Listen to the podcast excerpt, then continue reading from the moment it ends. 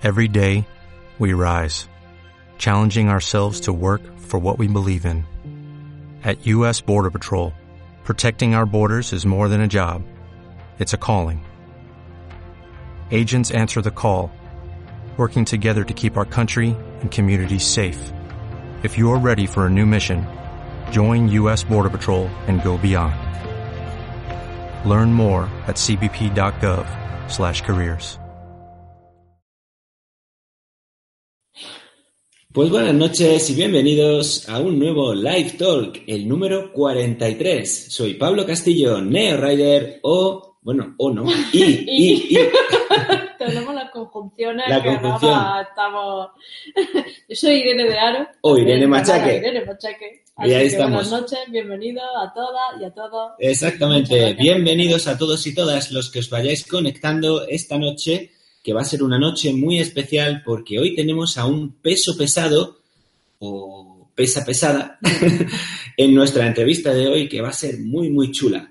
Eh, oh, vamos a ir saludándonos conforme os vayáis introduciendo. Sí, Bueno. aquí está Adrián López, que antes preguntaba en un grupo Sí, que sí. tenemos de, de, de WhatsApp. Ajá. Hoy hay eh, Live Talk. Me gustaría saber, eh, Adrián, ¿por qué tenías dudas de si hoy había Live Talk? Todos los lunes. Bueno, todos los lunes que tengamos eh, entrevistados, está difícil, por ejemplo, el entrevistado de la semana que viene se nos ha caído por una fuerza mayor y no, nada, literalmente. literalmente, y entonces ahora pues estoy buscando a alguien, ya os lo iremos comentando durante la semana o tal.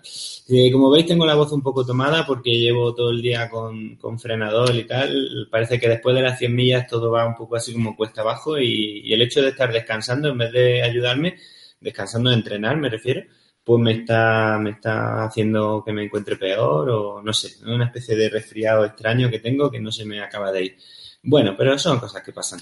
Eh, más cosas, más novedades. Eh, como veis, vamos de camisas de cuadro hoy tipo florido o Esto es ma- totalmente casual. mantel campestre, no que es la idea. nos Eh, patrocina. no, no, no, esto, Eh. además esta, esto es una camisa muy vieja. Eh, esto, los que lo, luego lo veáis o lo, lo oigáis en podcast, no os vais a enterar de lo que estamos hablando, pero es que estamos los dos con las mismas camisas. Bueno, bueno, bueno, pues tenemos ya aquí a Adrián, a Naún, a Álvaro Rodríguez, a Michael Puente, a Sergi Pifarré. Bueno, pues Sí, buenas noches. Hacía días que no te veíamos por aquí. Es verdad, Sergi, te, hemos puesto ¿eh? mucha falta en la lista de asistencia. Michelle Puente, también está eso, Adrián. Y bueno, antes hablaba un ratito con Naum acerca de qué tal estaba después de haber. Sí, esperemos que esté mejorcito la- después de, de las 100 millas. Sí, de los relevos. Sí, sí.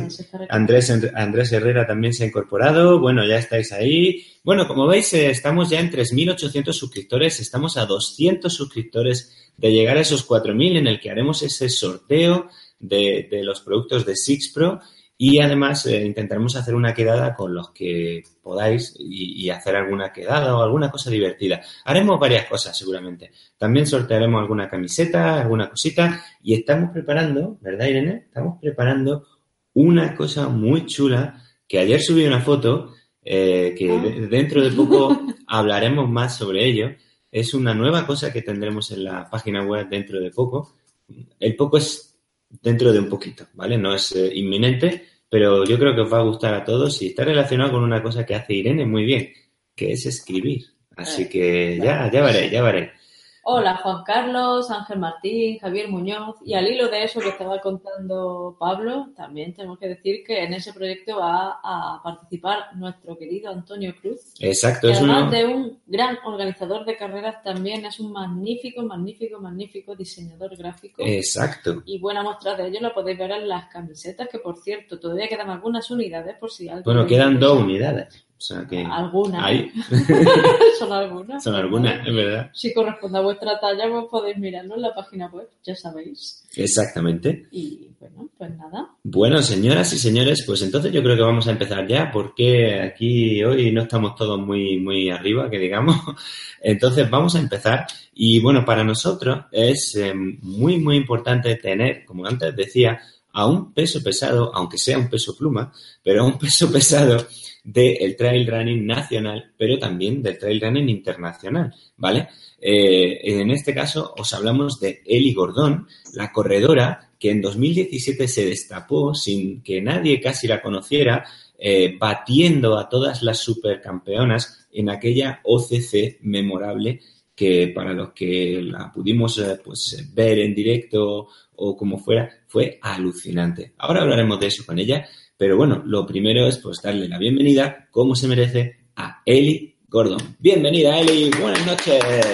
Buenas noches. ¿Qué tal? ¿Cómo estás? Muy bien, muy bien, muy bien. Bueno, comentabas que estaba un poco cansada, ¿no? Sí, es que yo normalmente a esta hora ya estoy en modo sofá y eh, mirando el reloj que a las diez y media me voy a dormir, pero voy a aguantar un poquito más. Bueno, más, que nada para que puedas contestar nuestras preguntas, que seguro que son muchas las que los espectadores van a ir planteándote por aquí. Así que bueno, te damos la bienvenida y sobre todo te agradecemos tu paciencia con nosotros, tu buena voluntad, porque al fin y al cabo somos un canal chiquitito y tener a alguien tan grande como tú en el mundo del trail, pues siempre es un placer. Exacto, exacto. Pues es una cosa mm, que un poco queremos empezar a, desgranarle a nuestros espectadores, pues eh, como eh, una persona, eh, que como puse en el título del evento, cómo pasa del karate a pues un poco la cumbre del trail running mundial, ¿no? Porque ahora repasaremos el currículum deportivo de Eli, pero eh, un poco es ver esos inicios y, de dónde viene esa alta competitividad y que te hace pues pasar de un deporte tan diferente a otro y a la vez estar pues muy alto en ambos deportes. Eli, cuéntanos, ¿cómo empezó el tema y cómo surgió ese cambio? Pues el cambio surgió a raíz de que, bueno, yo estudié INEF en, en en Barcelona, y tenía una amiga que, Elena, que hacía atletismo y me iba picando, ¿no? Ah, vente conmigo a entrenar, no sé qué. Y un día me lió, hicimos una carrera así de montaña y, ostras, pues me, la verdad es que me gustó bastante. Y así con la tontería empecé, empecé y fui haciendo carrera, me fui aficionando y lo iba compaginando un poco con el, bueno, un poco no, lo iba compaginando con el karate. Lo que pasa que en el karate estaba en un momento de ya que me estaba, bueno, no quemada, pero supongo que ya había acabado mi motivación y claro, ahora en ese momento a empezar a hacer algo nuevo, pues me motivaba mucho más. Entonces lo compaginé un año y al año siguiente ya solo me dediqué a correr y dejé el karate. Desde el punto de vista de los entrenamientos, ¿hay incompatibilidad entre ser karateca y correr trail? Si te quieres dedicar al karate como yo estaba a nivel, que competía a nivel nacional, sí. puedes hacer, eh, compaginarlo con a lo mejor correr o con hacer cuestas o cosas así, ¿no? De, para el entrenamiento lo puedes compaginar, pero competir a nivel importante, no porque, Claro, porque Eli, tenemos que recordar a la gente que estaba compitiendo en karate, pero a nivel muy, muy alto. Eh, cuéntanos algo a la gente que está acerca de ese nivel que tenías en karate y más o menos cómo era, cómo era ese, ese mundillo que es tan diferente en el que ahora estás metida, ¿no? Bueno, yo en el karate empecé con, con 10 años y así a competir a nivel más, eh, más duro con 14 o así. Y bueno, estaba en la selección catalana y, iba a campeonatos de España. Entonces eh, entrenaba prácticamente casi cada día y bueno, era muy diferente, ¿no? Porque ahora, por ejemplo, en el, en el trail hago los entrenos en función de mi trabajo cuando puedo, ¿no? Igual un día entreno a las 3 de la tarde, como entreno a las 5, como entreno a las 7, como el fin de, claro, el horario me lo hago yo. En cambio, en el karate tenías que, lo tenías todo muy marcado, ¿no? Ibas con un club y tenías unos entrenos y tenías que ir sí o sí. Y me acuerdo que, claro, que al principio, pues sí, lo vas compaginando bien, pero los últimos años que a lo mejor trabajaba y tenía que ir a entrenar a las ocho y media de la noche, llegaba a casa a las diez, luego eh, hazte la cena, prepárate todo para el día siguiente, se me hacía muy, muy complicado compaginarlo todo. La verdad que el trail te habrá llevado una especie de, bueno, un poco de liberación, ¿no? Lo que pasa que a los niveles que estás corriendo ya, a lo mejor también tiene cierta presión. ¿Cómo lo estás viviendo ese cambio de ser una corredora, podemos decir, desconocida, entre comillas, allá por 2015, 2016, y en 2017 pegar el campanazo que pegaste, incluso viniendo de una lesión que te tuvo parada casi eh, ocho meses en 2016? ¿Cómo fue ese, eh, ¿te lo creíste de repente que estabas en un momento dado adelantando a Emily y, Emily no sabía ni quién era, si la dejaste atrás, pero como un cohete? Pues no, la verdad es que no. me acuerdo de aquel momento y, que me puse a su lado. Y bueno, es más, me acuerdo que alguien de seguridad me paró porque yo creo que se pensaban que era, no sé, alguna friki quería un autógrafo de ella o algo, porque claro, me puse al lado y para mí, claro, es un referente mundial del, del trail y claro, a mí me, bueno, no sé, me quedé como, no sabía ni qué decirle, ¿no? Y ella también me miró y me dijo en inglés, ¿estás corriendo la carrera? Digo, sí. Y dijo, wow, y diciendo, ostras. Entonces, sí. Y entonces fue cuando la pasé y la verdad es que me, me encontré bien y tiré, tiré, tiré, tiré y, y, bueno, no miré ni atrás, ni sabía si venía, si no venía. Yo tiré, yo tiré. Y cuando ya me vi allí en la, en la, en la meta, bueno, es que no, no tengo palabras, la verdad. A día de hoy todavía uf, los recuerdos se me ponen la piel de gallina. La verdad que fue, fue muy espectacular verte llegar. Recuerdo el, el episodio de, de, que te paró seguridad. Creo que era porque como llevabas el chubasquero También puesto, impermeable, bien, sí. No se te veía ni el dorsal, ni siquiera Mm. la mochila, lo llevabas todo por encima. Por encima. Creo que por eso ellos, eh, ¿no? Hubo un momento así un poco de tensión, ¿no? Porque Mm. te, te agarraron incluso, ¿no? Como Sí, diciendo... me, me, me paró así un poco, entonces interpreté que sería por eso y me bajé un poco el impermeable y ya igualmente tiré. Sí, sí, ahí ya sí te dejaron, te dejaron Mm. continuar, ¿no? Vieron que, que era eso, claro. Fijaros como en Mont Blanc, ¿eh? Que hay esta seguridad, un poco teniendo en cuenta el cuidado de los corredores, pues para que no se le acerque a alguien estilo Tour de Francia, ¿no? Que se le acerca a la gente ahí, oh, incluso pueden tirar a los ciclistas, pues esto podría pasar también allí en, en Mont Blanc. Pues fijaros, es que Eli, ese año 2017, que podamos decir cul- culminó, ¿no? Con, con ese, aunque luego hizo otras carreras, pero su gran campanazo lo dio en 2017, pero es que de todas las carreras que hizo en 2017, que fueron muchas, pero muchas, eh, solo hizo un segundo, un quinto y un onceavo puesto. Todos los demás fueron primera posición. Y estamos diciendo que el, el onceavo puesto fue en una carrera que todavía no, no acabas de pillarle el punto, ¿no? Que es Tegamaz Corri. Pero por lo demás, es que hiciste una temporada que es para enmarcarla, ese 2017. ¿Cómo, ¿Cómo es eso de ir carrera tras carrera quedando primera en todo lo que ibas? Supongo que como el año anterior había estado tanto tiempo parada, lo cogí con muchas ganas y la verdad es que ahora no ni puedo al nivel que estoy competir tanto, ni tampoco me dejan. Y sí que es verdad que bueno, que las carreras también no son del mismo nivel las que estoy haciendo ahora que las que hacía el año pasado. Sí, claro, claro. Pero bueno, es que hay que tenerlo en cuenta. Una temporada como esa es difícil de, de conseguirlo. Mm. O sea, también te generaría mucha, mm, mucha seguridad en ti misma y mucha motivación, ¿no? Para, para afrontar, pues, eh, ese salto que mm, has dado a una, a un trail un poco más profesional. Sí, sí, sí, la verdad es que sí. Y, Bueno, la verdad es que el año pasado la, la máxima motivación era eso, ¿no? Era, sí que había hecho el Campeonato de España de, en- de Sky, también el de la FEDME, y el objetivo final era llegar bien a, a la OCC. sí, además quedaste campeona de España. Sí, Por eso, o sea, el Zumaya, que también se te dio pues muy, muy bien. Mm. y no es una carrera baladí. Entonces, ya te estabas batiendo un poco con lo mejor de- del trail nacional.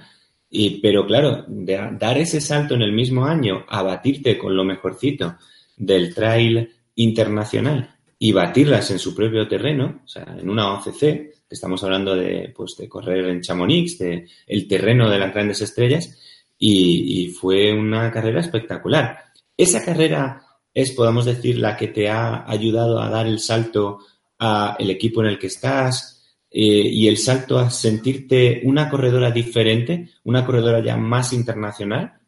sí, sí, sí, seguro.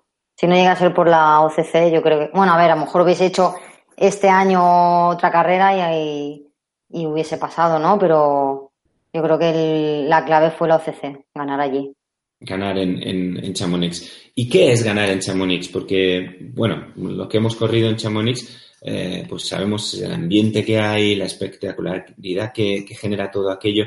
Pero cuando estamos hablando de podium, cuando estamos hablando de, pues eso, de esos niveles tan ya tan altos, Eh, ¿Cómo se vive eso? Cuéntanos, Eli, cuéntale a la gente un poco cómo se vive el llegar un poco desde la nada, eh, con todo mi respeto, a decir, coño, he ganado la OCC y aquí estoy delante de todo el mundo, ¿no?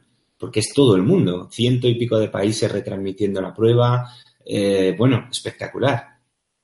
Bueno, la verdad es que lo que me hizo mucha gracia es, bueno, es que nada más acabar, bueno, aparte de que habían como no sé cuántas personas, bueno, fotógrafos, al acabar, que es que casi no me dejaban ni saludar a, mi pareja que estaba allí, a, mis amigos de, del equipo, era como la gente venía y me decía que me hiciera un selfie, digo, un selfie, digo, pero, pero ¿qué pasa aquí para que me pidas tú? No sé, no me lo creía, no. Bueno, de hecho fue a acabar y no sé cuántos mil seguidores bueno, hace poco lo estuve mirando y no sé si tenía en Instagram, no sé, antes de ir a la OCC, mil, mil y poco. Y en un momento, no sé si me subió a cuatro mil o cinco mil, bueno, fue una pasada. Y luego nada más salir, que si la gente eh, haciéndome entrevistas, eh, bueno, casi es que ese día es que casi ni comí, porque luego tenía que ir también allí a, bueno, a hacer más entrevistas de, de la UTMB. Bueno, fue, fue un día que era un poco caótico todo.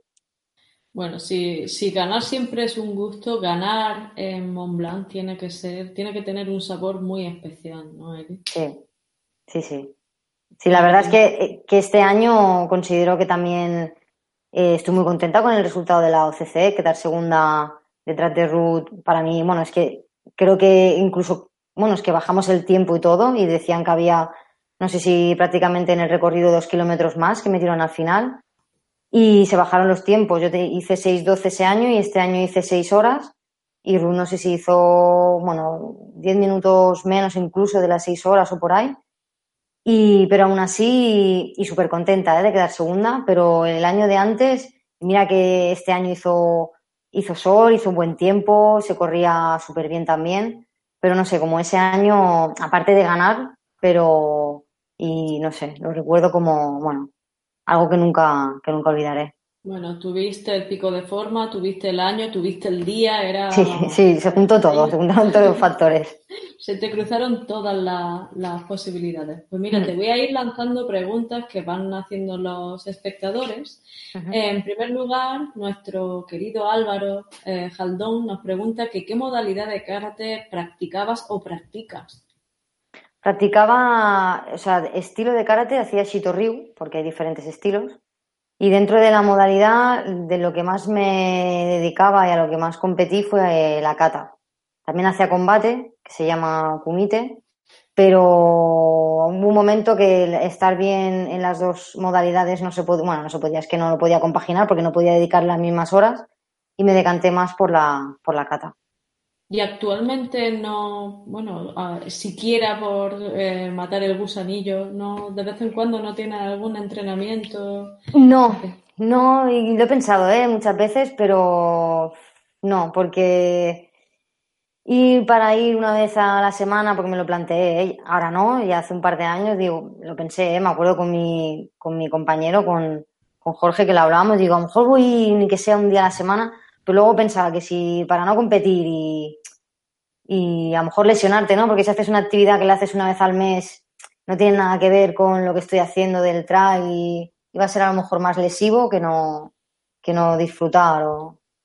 Pero sí, a veces sí que cuando veo algún vídeo o cuando me encuentro con alguien del karate me pregunto y, no tiene ganas de volver o de hacer algo, digo, la verdad es que, supongo que estoy tan, tan, tan, tan motivada con, con el trail y, tan enganchada que no, es que ni me acuerdo de, de volver. Eso es muy importante y muy interesante, que tu propia cabeza también haya sido capaz de, realizar esa transición y ese mm. cambio.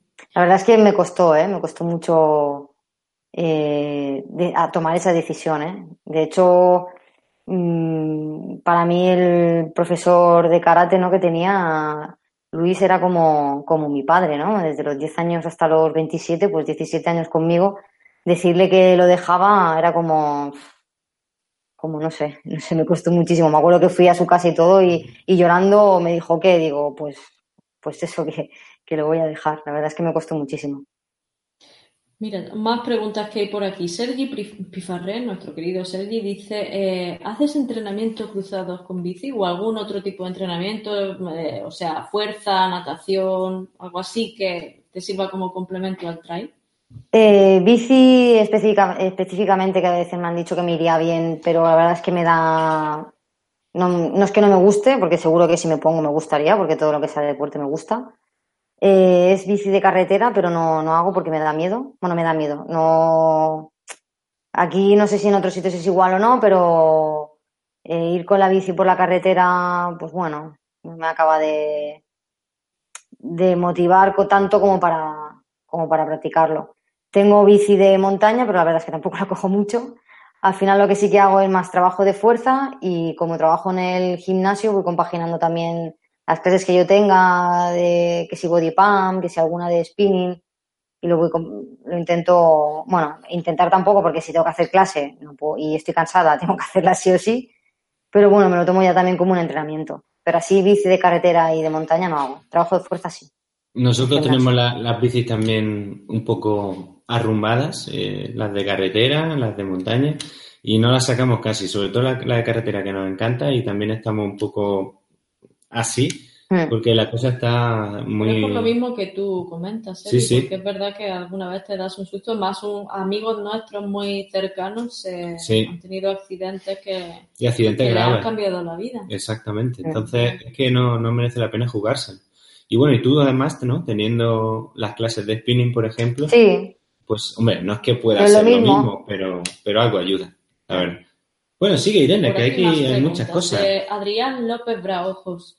Eh, ¿La disciplina que es necesaria en el karate te ha servido en el trail para hacerte mejor deportista? Sí, yo igualmente creo que una de mis virtudes es la constancia, que no creo que sí que me la ha dado un poco el karate, pero yo creo que también tienes que ser tú así, ¿no? Tienes que ser, tienes que nacer ya un poco así, pero sí que es verdad que me ha dado mucha disciplina y, y el decir, bueno, a lo mejor hoy no tengo ganas de entrenar y en el karate me pasaba, no tenía a lo mejor ganas de entrenar y igualmente iba a entrenar, a no ser que tengas una lesión, ¿no? Pero, pero sí que es verdad que, me, que esto de la constancia y ser disciplinada y si toca hacer una cosa, toca, sí que me la ha dado el karate. Mira, aquí hace una consideración más que Fatray, que organiza una carrera interesante allí en la zona de Cataluña. Que nos alegramos mucho de la progresión de esta gran deportista. Eh. La gente de, bueno, de todos los seguidores del trail, pero particularmente la gente de tu zona te sigue y te hace llegar muestras de cariño ¿Tú lo sientes de una manera cercana y palpable, Eli, en tu vida diaria, aparte de lo que contaba en redes? Sí, sí, sí. Sobre todo cuando voy a carreras. A ver, este año la verdad es que no he hecho muchas carreras por aquí. Pero, por ejemplo, hace poco he estado en. Cuando estuve en la Micha Pirineo aquí en, en y en. Y ahora que este fin de semana que he estado aquí en un pueblo, en Santa Coloma de Farnés, sí que es verdad que, que lo noto, sobre todo en la gente que organiza carreras y, los corredores. Notas esa. primero que te conocen, ¿no? Que me conocen, sí. Que ya saben que, bueno, y que les agrada, ¿no? Que, hayas dado ese salto, ¿no? De, pasar, pues, de Segurartic a, a, Salomón, ¿no? Es un. como un salto, ¿no? En la carrera de, todo eh, corredor que se, que se precia o corredora, ¿no?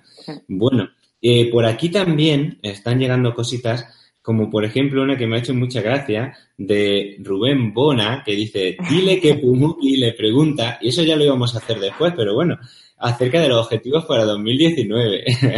Parece ser que Rubén te conoce personalmente o os conocéis, tenéis un rollo ahí, ¿no?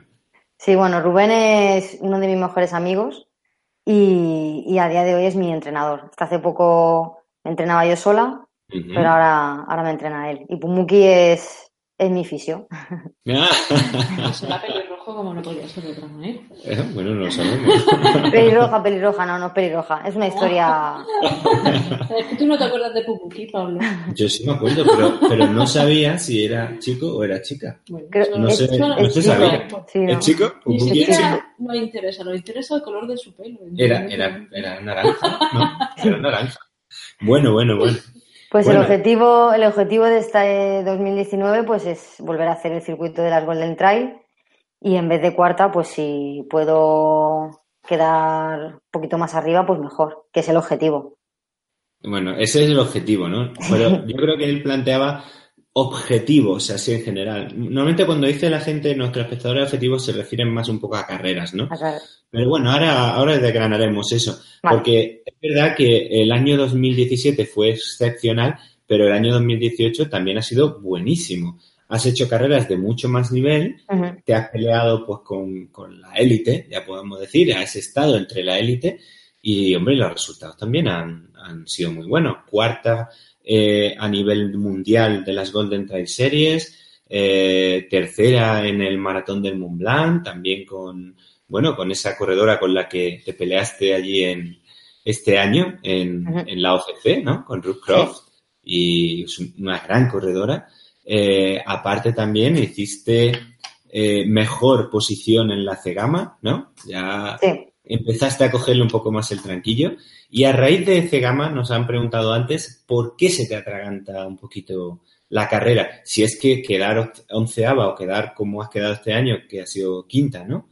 Eh, eh no, octava, eh, octava. octava, eh, es que se te atragante, vamos. Más quisiera yo quedar octavo en una Cegama.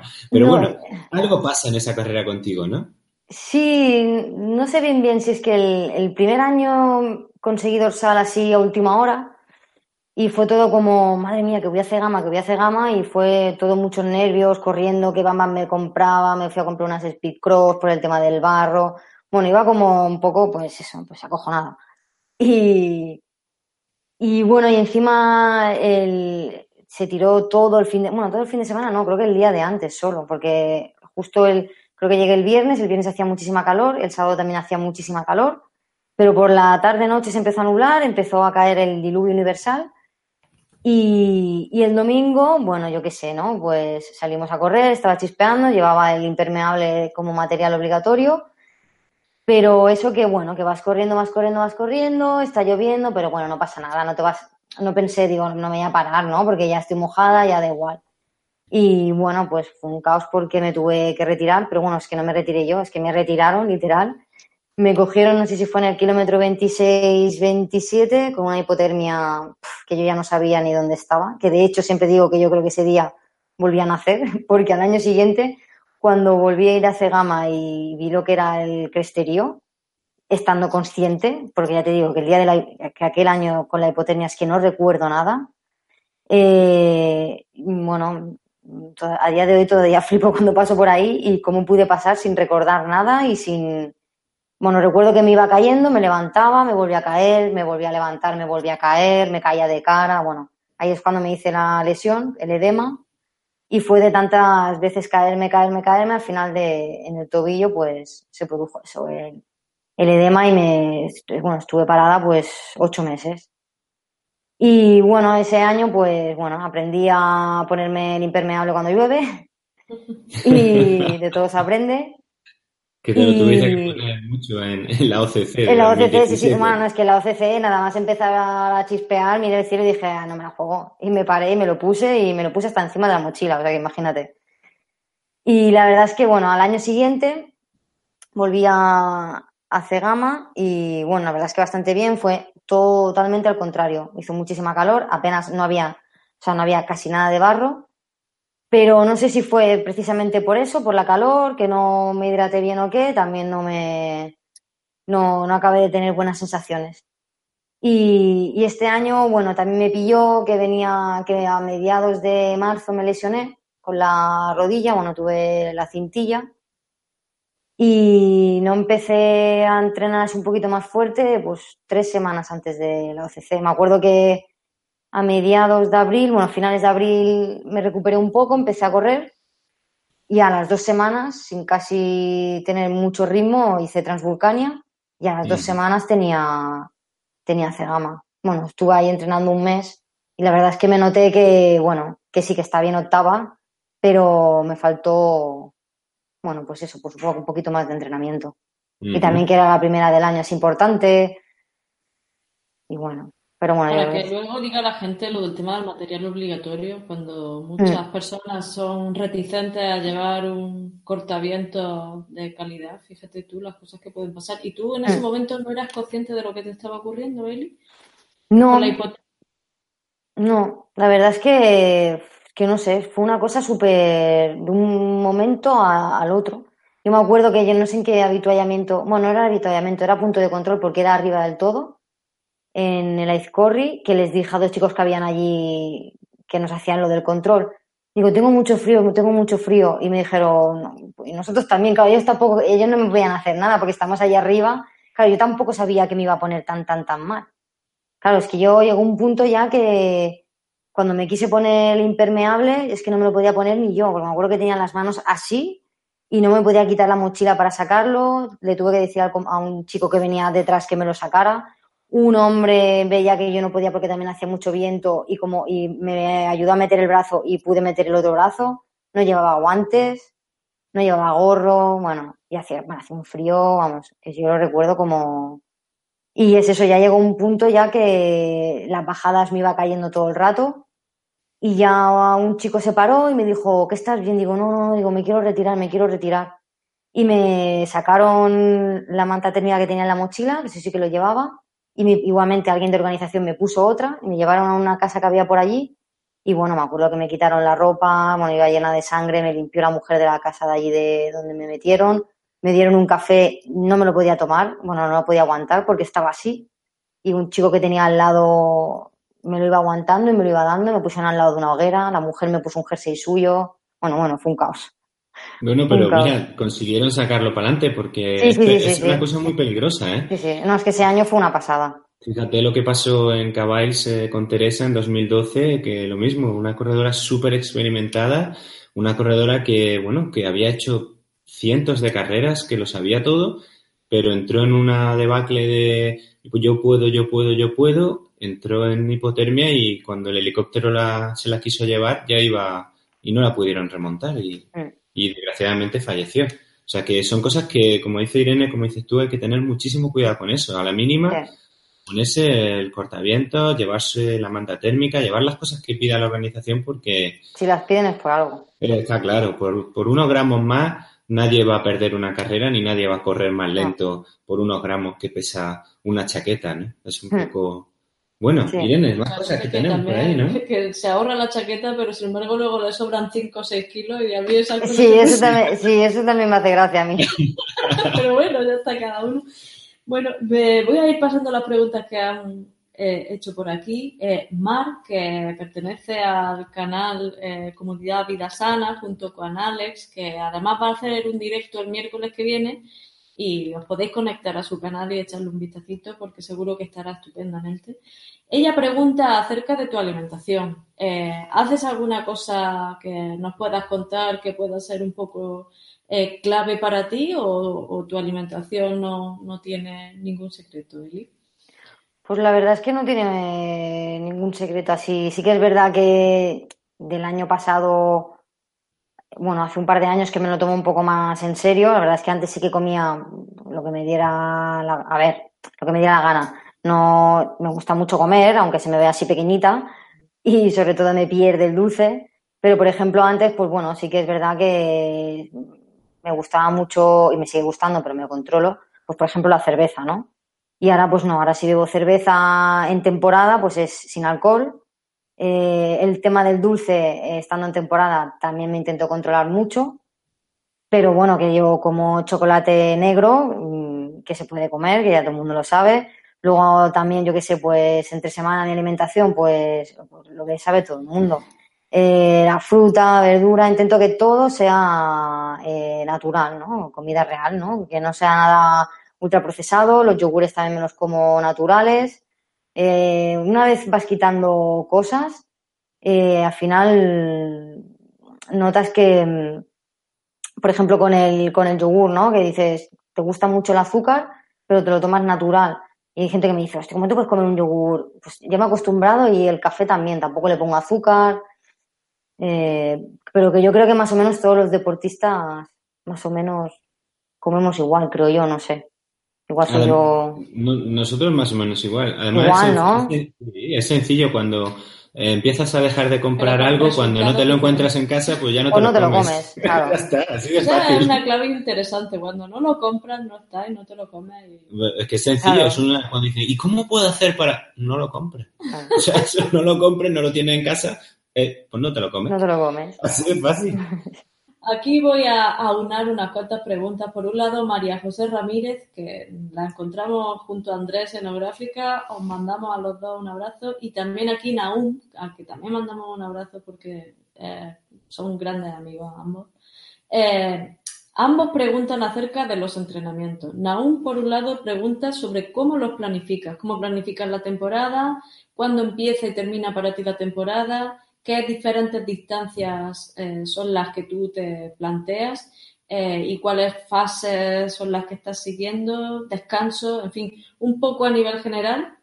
Un año de Eli Gordón, una temporada de Eli Gordón, ¿cómo se plantea? ¿Tú cómo la estudias? Eh, del año pasado a este, bastante diferente a hace tres o cuatro, ¿no? Por ejemplo, antes iba pues al tuntún. Yo qué sé, me apetecía hacer esta carrera, pues la hacía. No, no marcaba uno, sí que me marcaba a mejor dos o tres carreras más importantes, pero iba haciendo, iba entrenando sin. Ahora ya desde que tengo entrenador, desde que estoy con Rubén, sí que nos sentamos, que de hecho hace un par de semanas quedamos, lo estuvo mirando, y sí que, bueno, nos sentamos y, bueno, pues para mí la temporada importante, importante, importante es de junio a octubre, que es el periodo que voy a hacer las Golden Trail Series. Entonces, eh, después de Sudáfrica, que fue en octubre, he hecho un, parón de tres, semanas, en la cual una semana no hice prácticamente nada, bueno, no hice nada. Eh, en una empecé un poquito ya a coger algo de ritmo, nada, dos, tres sesiones de running, pero sin intensidad. Eh, la semana pasada también salí dos días también a correr. Y sí que es verdad que el domingo hice una carrera, pero bueno, tampoco era una carrera, era para, para ir cogiendo un poquito el ritmo.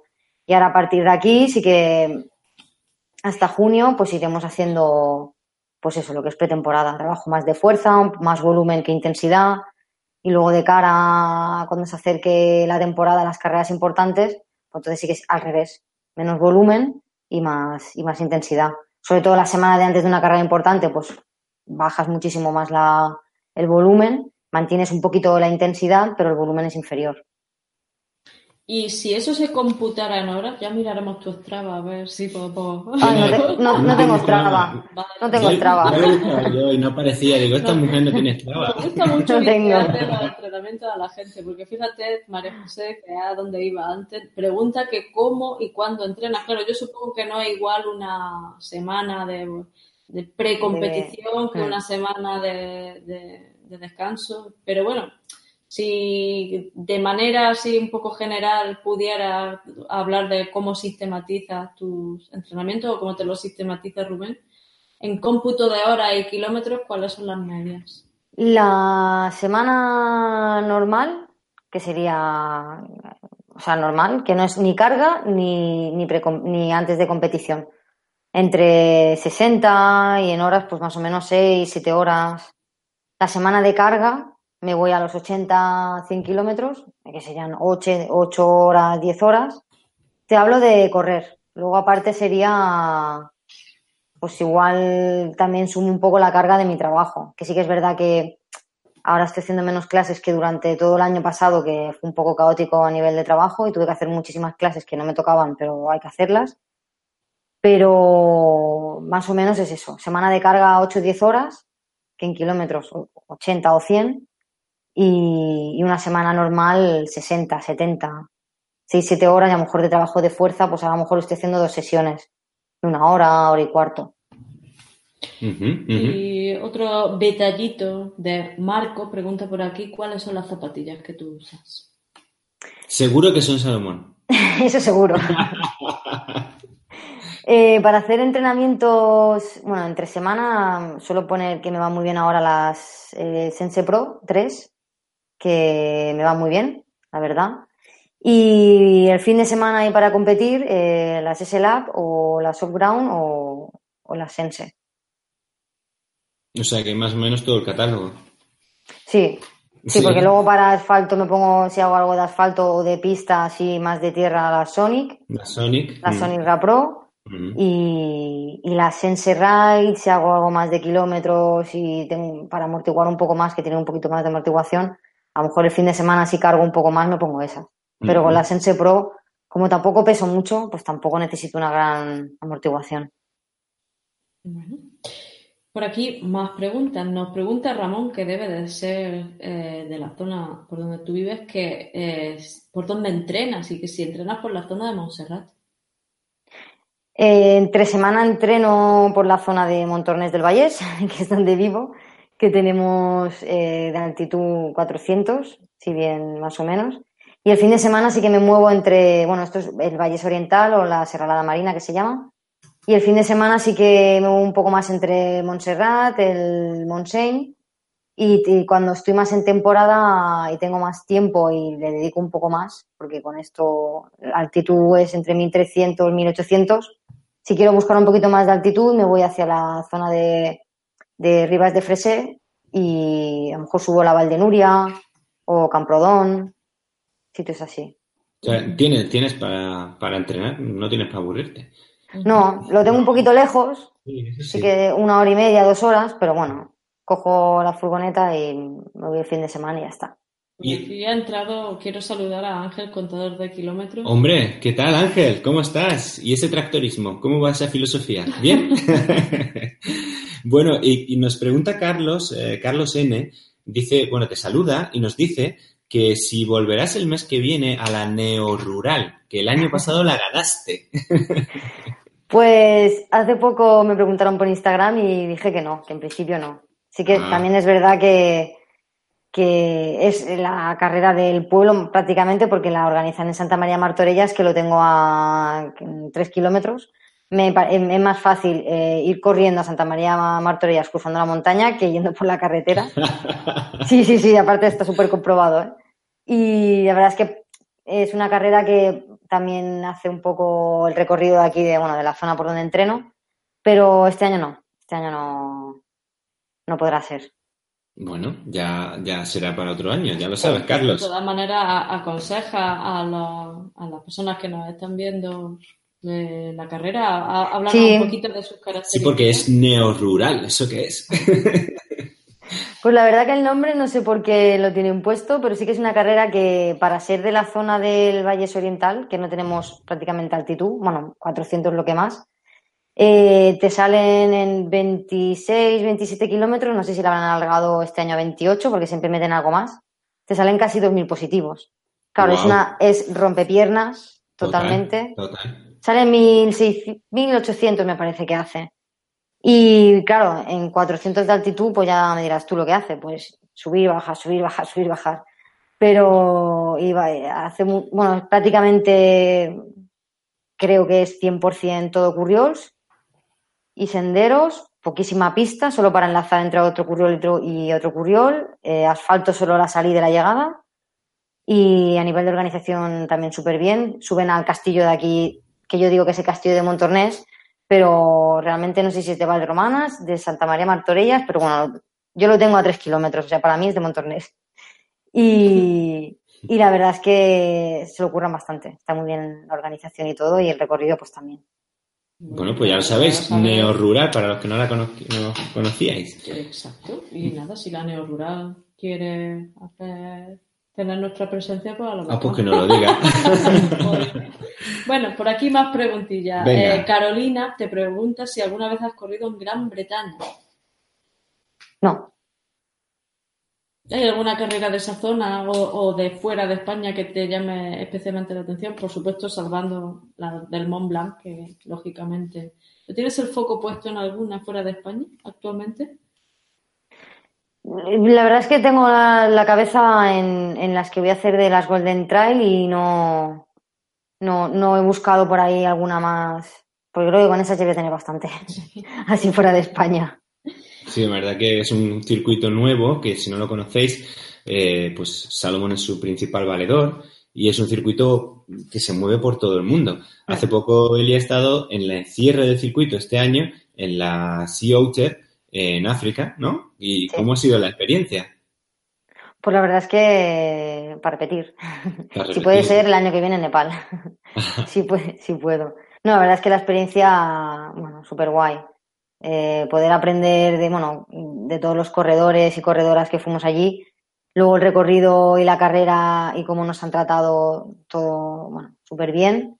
Y, y ya te digo, el objetivo de este año es intentar otra vez hacer top ten y poder ir a, a la final. este año en Nepal. Este año es en Nepal. Hmm. Pues hay que estar allí, Eli. Eso... A ver, a ver, yo lo voy a intentar.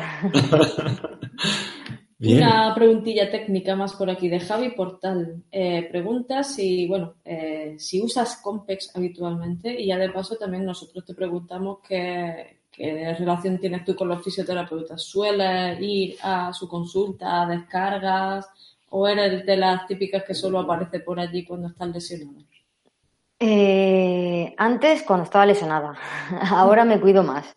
Pero dentro de lo que me cuido más, tampoco voy mucho. Yo sé que tengo que ir más. Lo que pasa es que siempre me lío, me lío, me lío y, me lío y no, no voy lo que debería ir. Pero normalmente cada tres semanas suelo ir, hacerme descarga. Si pudiera ir cada semana, pues iría cada semana, pero no puedo. El tema del Compex, sí que tengo uno que no es marca Compex, es marca Globus, pero bueno, que es lo que me pasa, que no me cuido mucho. Me da bastante pereza siempre ponérmelo y mira que lo tengo ahí, ¿eh? pero me, bueno, lo típico, que lo tienes, pero no, si no me duele nada, nada, nada, mm, no me lo pongo. Bueno, pero que levante la mano el primero que tenga un compenso, un electroestimulador y no le dé pereza ponérselo. Porque, vamos, nosotros tenemos también el compa, incluso el inalámbrico, y oye, pues eh, no es que lo usemos todo lo, que deberíamos. Sí, mira que... Es que da pereza, no sé por qué, pero da pereza. Es algo normal, la verdad. Bueno, bueno, pues Eli, cuéntanos un poco ya para ir terminando, porque no te quiero retener más, que sé que, que tienes que... ¿Cómo es eso de estar, de pasar, pues eso, a, un equipo, podamos decir, de los más fuertes del circuito internacional? Eh, ¿Y cómo se siente una estando dentro de ese equipo? Eh, si te cambia mucho la forma de, hacer las cosas, eh, cómo te trata el equipo, si hay una sensación de equipo o simplemente es un montón de gente que está ahí pero que casi no os veis. ¿Cómo, cómo funciona el tema? Pues me has hecho muchas preguntas en un momento. Bueno, ¿cómo es estar en el equipo? Es simplemente eso. Estar en el equipo, eh, bueno, ya lo he, lo he, dicho un montón de veces, ¿no? Que, que para mí era, era un sueño, ¿no? Yo me acuerdo que a lo mejor estaba con amigos, estaba con mi pareja y, y íbamos a una tienda y veía ropa Salomon y decía, ¿te imaginas, tío? Digo, que estuviera en Salomon. Porque claro, miraba y decía, es que si no, no, no no, puedo permitirme, a lo mejor depende de qué cosas, ¿no? De, de, ropa y, o, llevar toda la ropa Salomon, ¿no? Y, y bueno, era como un sueño. Y claro, a día de hoy pues es un sueño, ¿no? Para mí hecho realidad. Y a nivel de equipo, pues sí que es verdad que, que muy bien. Es verdad que nos vemos muy poco. Por ejemplo, yo este año con, con quien he coincidido más es con Aritz y con, con, Laura porque han estado haciendo el circuito, pero también he coincidido un poco con, con Jan, ahora también en la Otter Trail, aparte que este año ha estado lesionado. Y, pero, por ejemplo, Salomón España hace el stage a principio de temporada, que fue ahí donde los conocí a todos y la verdad es que súper bien.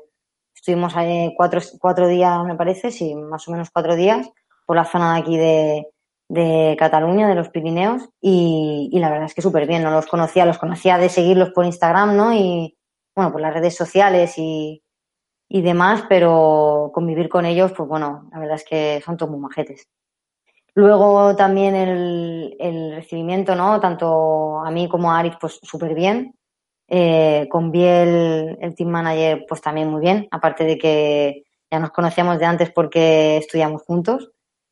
Pero la verdad es que súper bien, súper bien. Nos han acogido muy bien y, y la verdad es que estoy muy contenta. Bien, bien. Y te ha abierto, pues podemos decir, la posibilidad de correr carreras que a lo mejor antes no podías correr, ¿no? No. Por tema de viajes sí, o por tema sí, sí. No, no, eh, en la vida, bueno, en la vida, a ver, no sé, pero no, no, no me imagino, no me lo hubiese planteado yo, ¿no? Por ejemplo, ir, no sé, pues a, a, la que fui cuando fui a Glencoe o a Sersinal, son carreras que sí, que lo ves, ¿no? Que dices, hostia, qué guay sería ir. Que realmente si me lo hubiese planteado, pues a lo mejor dices, a lo mejor alguna vas. No hubiese ido a todas, ¿no? A- no hubiese ido a Mont Blanc. Claro, es que he ido a muchas este año de así importantes. Sí, sí, la lista es impresionante. Mm. Sí, sí. Son de esas carreras que uno dice, bueno, pues unas vacaciones las dedicaré para ir para allá, Claro, otro, año lo haré allí, Claro, otro no to- año. todas en el mismo año no me lo hubiese planteado. Claro, Claro, igual es- que el año en el 2017, no, el 2018, no, 2017. Me planteé así, ¿no? Ir a la OCC, pero eran mis vacaciones. Entonces sí, claro, yo reservé eh, mi, mi dinero ahorrado para ir a la OCC, digamos, que eran las vacaciones. Hacerlo sí. con todas, pues, Pero es la claro, verdad es que que son sí. Tantas carreras importantes en un mismo año, para- solo te lo permite el poder estar en un equipo de ese, de ese nivel, ¿no? Eso es, es una cosa. Bueno, bueno.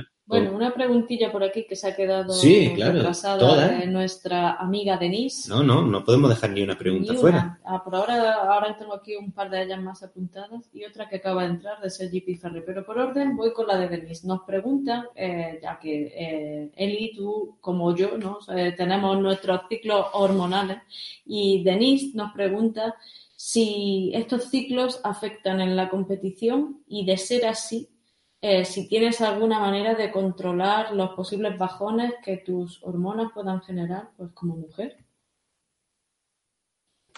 Bueno, mm, la verdad es que a nivel hormonal, eh, al nivel en el, que estoy, eh, bueno, es complicado, porque no tengo los ciclos, cuando estoy en temporada, pues digamos que no, no tengo los ciclos hormonales que tiene toda mujer, digamos.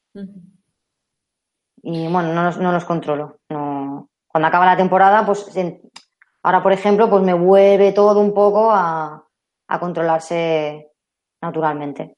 Claro, porque la cantidad de esfuerzo que realiza un físico, bueno, eh, como el mío a mi nivel y el tuyo a tu nivel, en ciertos momentos de la temporada, tiene que ser brutal para, Sí. y estresante. Sí. Y ese estrés hace que, bueno, pues que todo tu cuerpo, pues, Se altere. no, sí, sí, y no, no, no está regulado. Nos pregunta por aquí Sergi Bifarret, dice los veteranos de, eh, que tú tienes a tu alrededor. ¿te De- suelen del equipo se refiere, del equipo Salomon. Sí, sí. Te- Y entonces nos eh, menciona, por ejemplo, un Eras, un Kilian, un Tofol. Ellos mm, tienen a bien acercarse a ti y darte algún consejo de, de perro viejo. Sí, la verdad es que, por ejemplo, con, Miguel Era solo he coincidido este año en, en el stage que os he comentado y me tocó hacer un how to trail con él en, en Ulot, me parece, o en La Garrocha, bueno, por la zona de allí. Y bueno, estuvimos hablando y me daba consejos sobre carreras y bueno, yo le iba preguntando. La verdad es que, que sí, que, que sí que te dan consejos, sí. Y no ves, por ejemplo, tu, tu folk con el que está ahora, ponía ayer un tuit, a ver si lo conseguimos traer al canal, porque es muy interesante todo el, el tema con Tofol, pero ponía ayer un tuit diciendo, bueno, ya se acaba la temporada y, y ponía la cantidad de kilómetros que ha hecho, vamos a decir, en trail, ¿no? En este año, y decía, y voy a ver si todavía Sí, me de queda asfalto, alguna, sí, si me queda alguna chispa para, para hacer alguna última prueba de, de asfalto este año y ponía que había hecho una, un entreno de unos veintitantos Sí, kilómetros a 3.27, ¿no?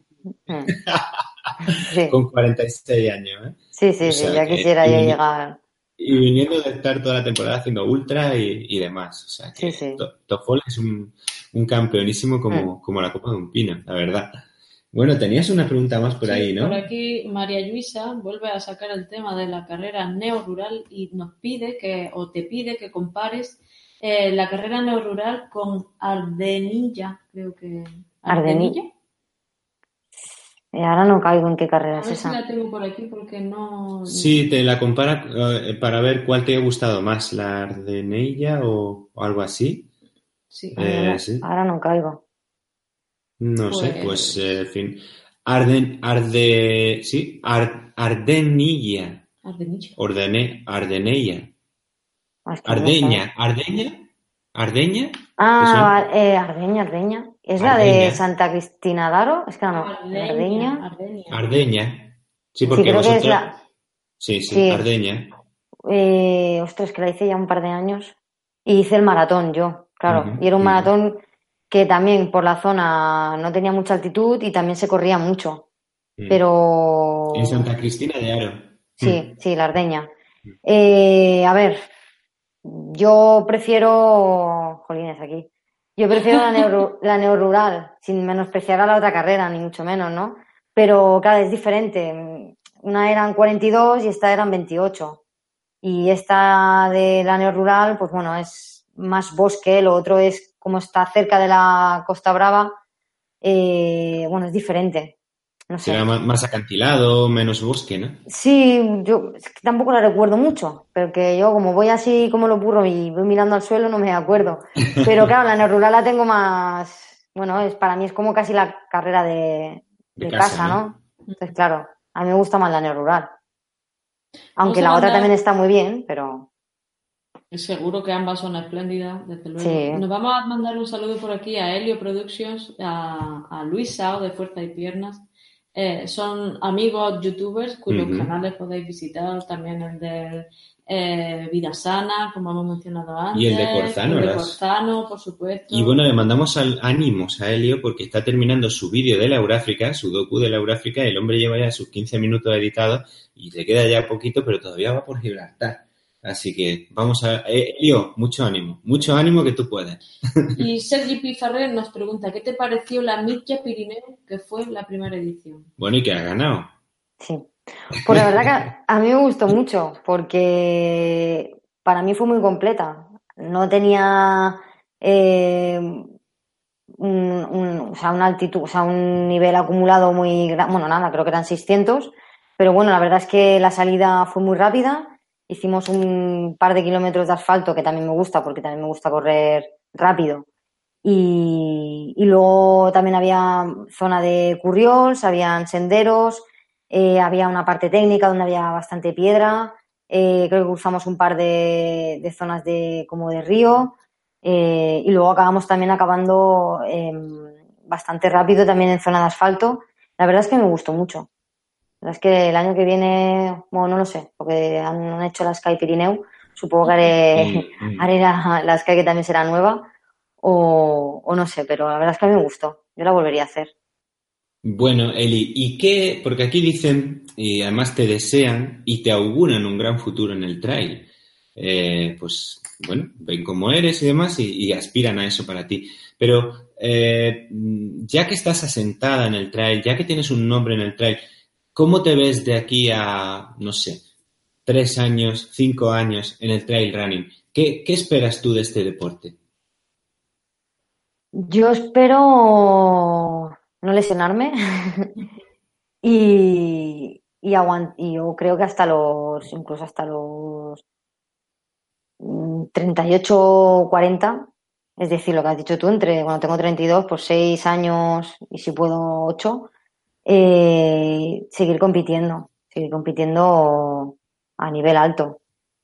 Mm, Tampoco te voy a decir si yo creo que Ahora todavía no, pero en unos años mm, no descarto que se me dé bien por cómo estoy corriendo, ¿eh? Y las ultras, pero no lo sé, no lo sé. Lo sé lo digo más que nada porque tengo muchos amigos que me lo dicen, ¿eh? Por la forma que tengo a la hora de entrenar con ellos, de que a lo mejor yo las primeras horas eh, me cuesta más y a lo mejor cuando llevo tres o cuatro horas ellos están reventados y yo es como que, ¿sabes? Me, me encuentro mejor todavía. Y muchas veces en los maratones me pasa, ¿no? Muchas veces a lo mejor he quedado, no sé, cuarta o quinta, ¿no? Y si tuvieses tenido un par de kilómetros más, las pillas, no sé qué. Y sí que es verdad que a veces al final de las carreras, como que me encuentro todavía bien. A lo mejor también es porque no he dado el 100%, ¿no? Antes, pero no sé, tengo la sensación de que los ultras, que igual me equivoco, ¿eh? Pero no sé, de momento estoy bien en esta distancia, en maratón, y no, y no voy a hacer ultras, ¿no? Pero bueno, Todavía no te has testado en ninguna carrera por encima de los 55 o algo así, ¿no? Hice Cabas del Ben, pero la hicimos, la hice con un amigo y la hicimos en plan tranquilos, sin, sin presión, que son 85, pero la Ujú. hicimos en plan, porque no era, creo que no era ni con dorsal, era en, sí que estaba controlado, y, pero tenías que ir marcando los, los refugios. Sí, era por la... No, era competitiva. No, el sistema de refugios. No, pero me refiero si has probado en alguna carrera el pasar de la maratón hacia ese, ese salto, ese gap No. que hay entre la... ma- Normalmente yo como entrenador cuando me piden que quiero pasarme al ultra, ¿no? Y, y hago que la gente se asiente mucho en la maratón y luego salten a una carrera de al menos 60 kilómetros, ¿no? Esos 20 de diferencia son el gap que yo digo, Mm. que es donde ves si de verdad el ultra te va a gustar, ¿no? Eh, No, todavía, no, no. todavía no has probado eso, ¿no? No, por eso no, no lo sé. Sé que a lo mejor por mi condición física se me puede dar bien, pero a lo mejor a nivel de cabeza no. No lo sé, no lo he probado. Son las dos partes muy importantes. Incluso Mm. Cuantos más kilómetros se echan encima, al final es más importante la cabeza. La cabeza, Ya lo verás. Sí, Mm. sí. Bueno, De ¿tienes momento lo dejamos ahí. ¿Tienes Sí, no tengo prisa. No hay prisa. Sí. No. Vamos, que las carreras que ha hecho este año como que no son chulas. O sea Por eso digo, ¿eh? Tu nivel alucinante. de- Exacto, Sí, sí. exacto. Bueno, bueno. Pues son las 11 de la noche. Hemos tenido a Eli una hora entera y habíamos hablado de tenerla media hora. Y bueno, ya ha sido demasiado, eh, yo creo, para, para el rato que habíamos hablado. Y bueno, eh, seguí haciendo preguntas, pero ya estamos terminando. Eh, entonces, bueno, Eli y yo te quería agradecer que, que hayas estado con nosotros eh, esta noche. Eh, ha sido, la verdad, un placer porque, bueno, tener a una corredora de tu nivel y, bueno, del nivel en el que estás, pues siempre, pues traerte aquí y un poco humanizarte ante los espectadores, que para que tú lo sepas, hemos llegado a 100 espectadores en directo, ¿vale? 100 personas que estaban aquí, pues en vez de viendo el Sálvame, viéndote a ti hablar, ¿vale? Bueno, la- nuestros espectadores no ven Sálvame. Normalmente no ven el Sálvame. bueno, podían haber estado viendo Netflix, por ejemplo, ¿no? Y en cambio estaban viendo a Eli, ¿no? Y entonces eso, pues os lo agradecemos también a, a todos vosotros, Claro. que, que, bueno, sabemos que es por Eli, que no es por nosotros, por lo que a- acudís a, a este pequeño También por la rinconcito de internet. que nos ponemos como. Bueno, pero están diciendo que estamos con pijama y no son pijamas, tío, son camisas. Pero no sé por qué decir que vamos en pijama. En pijama cuadros como tú la vida. Será eso, no sé. pues lo Bueno, dicho, pues, Eli, lo dicho. muchas gracias. Muchísimas Gracias a vosotros por, por invitarme y, y bueno, que he estado muy a gusto, ¿eh? Que no, que podríamos seguir, pero Sí, pero, pero, pero no es cuestión, no es cuestión. Podemos emplazarnos para una segunda parte. Por supuesto. Nosotros te lo agradecemos. sin problema. Muchas gracias, Eli, de verdad. Eh, que lo pases bien en, en el día de mañana, en los entrenamientos y en la temporada nueva, tal y como venga. ¿Vale? Gracias.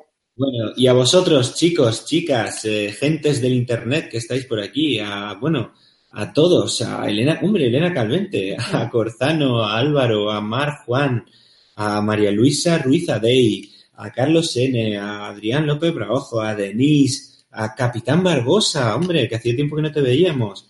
Bueno, Asturian Girl, Carolina, a todos y todas, muchísimas gracias, muchísimas gracias por el apoyo que nos estáis dando a este pequeño canal Mario Paisao. a Mario Paisal, que a ver si un día nos desvirtualizamos. Y bueno, que sepáis que mañana tenéis un vídeo especial en el que Irene os va a contar algo que mejor no digo nada. Que lo veáis que, que Irene os lo cuenta. Es un vídeo espectacular en el que además canto. Ah, es verdad. Mm, Bueno, eso A ti eso se te había olvidado. se me había olvidado porque es algo que no quiero recordar. Pero bueno. Estás encantado. Pues lo dicho, muchísimas gracias a todos. Seguidnos mañana en el vídeo de mañana. Eh, dejando comentarios eh, de qué más cositas queréis ver, porque ya sabéis que ahora no tenemos carreras, ahora tenemos que estrujarnos un poco más la cabeza para ir haciendo vídeos que os entretengan, que os ayuden, que os inspiren y que os saquen de, de los sofás para moveros, aunque yo creo que todos los que estáis esta noche aquí no hace falta que no se os pegan las sábanas ni en la cama ni en el sofá. Así que, pues nada, lo dicho. Irene, Pues nada, está aquí Corzano diciendo, cuenta un chiste y, y canta. Qué barbaridad. Pues sí, Corzano. Bueno, pero tiene un chiste, cuéntalo, aunque ese es muy malo, pero ¿Cuál? el de las criadas. Ah. Pero bueno, ¿por qué me ponen ese compromiso? Chicos, chicas, de verdad que os queremos. el chistero, vamos, ¿qué le dice una piedra a otra? Que dura en la vida. es eso. Que esto ya estamos en niveles. En niveles de que nos vamos. Buenas noches a todos, muchas gracias por Gracias, todo verdad, y ser felices. Hasta luego. Buenas noches.